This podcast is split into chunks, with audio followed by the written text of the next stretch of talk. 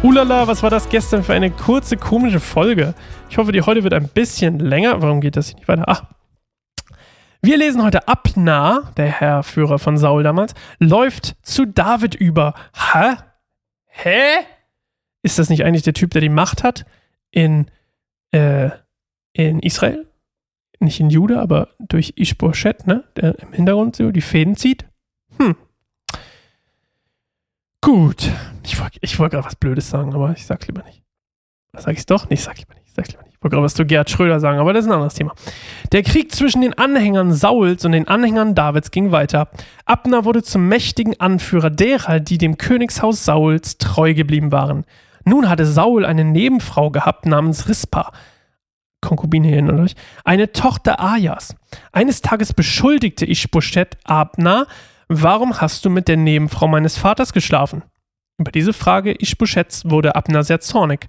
Bin ich vielleicht ein jüdischer Hund? Ja, judäischer Hund, Entschuldigung, schrie er. Dies nach allem, was ich bis heute für die Familie deines Vaters Saul, dein, seine Verwandten und Freunde getan habe. Ich habe dich davor bewahrt, dass du David in die Hände fällst und du beschimpfst mich wegen dieser Frau. Gott soll mich strafen, wenn ich David nicht helfe, alles zu bekommen, was der Herr ihm zugesagt hat. Deshalb werde ich David Sauls Königreich übergeben und ihn zum König über Israel und Juda von Dan bis Beersheba machen. Ishbosheth wagte aus Angst vor Abner kein Wort mehr zu sagen. Daraufhin schickte Abner, Abner Boten zu David und ließ ihm sagen, wem gehört das Land? Lass uns einen Bund schließen und ich will dir dazu verhelfen, dass sich dir ganz Israel zuwendet.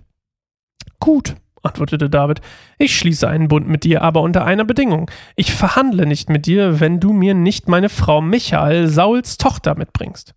Zugleich schickte David Boten zu Ishbosheth, dem Sohn Sauls, und ließ ihm ausrichten, gib mir meine Frau Michael zurück, denn ich habe sie mit dem Leben von hundert Philistern erkauft.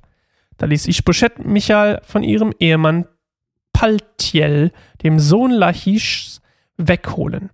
Paltiel folgte ihr weinend bis nach Bahurim, dann sagte Abner zu ihm, geh nach Hause. Da erst kehrte Paltiel um. Was für ein Name. In der Zwischenzeit hatte Abner sich mit den Ältesten Israels beraten und zu ihnen gesagt, schon seit einiger Zeit wollte ich, wolltet ihr David zu eurem König machen. Jetzt ist der richtige Zeitpunkt zum Handeln gekommen.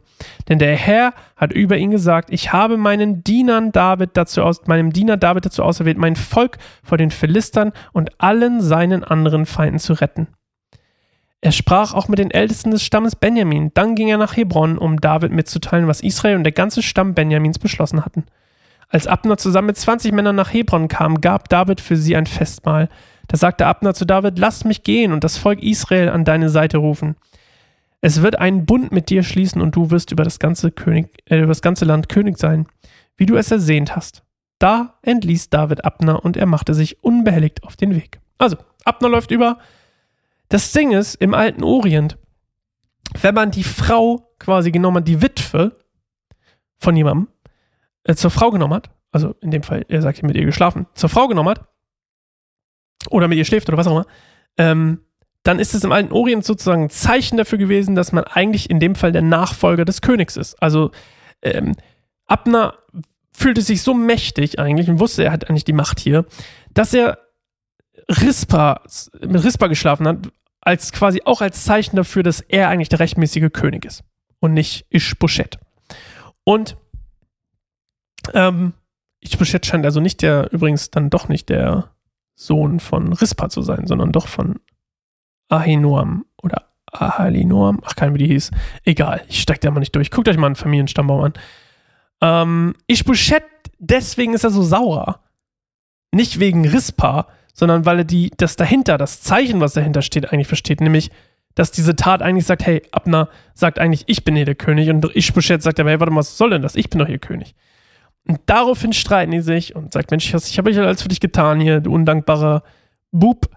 Und er läuft zu David rüber, redet mit den Ältesten, gibt ihm seine Frau Michael, Michael zurück, bla bla bla bla bla. Und ähm, ähm, ja, will David verhelfen, der rechtmäßige König von beiden Teilen zu sein, oder beziehungsweise von ganz Israel. Und das steigert natürlich sein Ansehen bei David und verärgert, und das werden wir noch, dazu werden wir noch kommen, verärgert wiederum zum Beispiel jemanden wie Joab, der ja seinen Bruder verloren hat durch Abner.